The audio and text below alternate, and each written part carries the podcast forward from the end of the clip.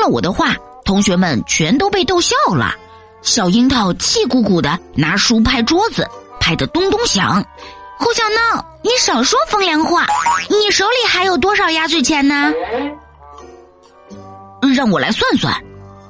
我掐着手指头数了好几圈说：“呃，我一共收了一千三百一十块压岁钱。哦，不错呀。但是，但是什么？长安忍不住凑热闹。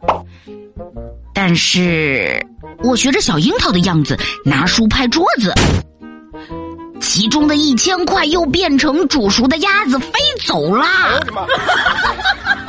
哎，事情其实是这样的：过年那天，妈妈大方的给了一千块钱，说：“儿子，这是给你的压岁钱哦。”当时我的眼睛都看直了，那可是一摞红钞票啊！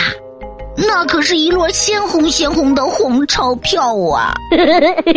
我的抠门的妈妈什么时候变得如此大方了？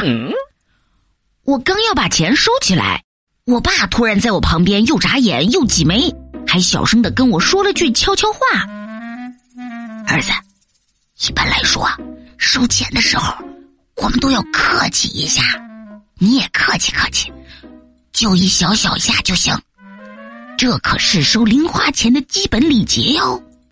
好吧，我胡小闹向来是个听话的好孩子，于是我装作很矜持的样子，摆摆手，又把钱推了回去。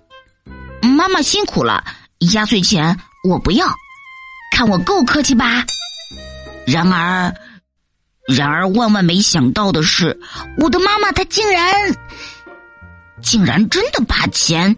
装进了自己的口袋。后来的后来，我不小心听到了爸爸妈妈的如下对话：“老公，我掏钱的时候啊，是不是装的很酷、很大方？”老婆，我和你配合的咋样？是不是天衣无缝？然后我就看到我的爸比以及我的妈咪，把原本属于我的一千块压岁钱。你一张我一张的分掉了，当时我就被气哭了。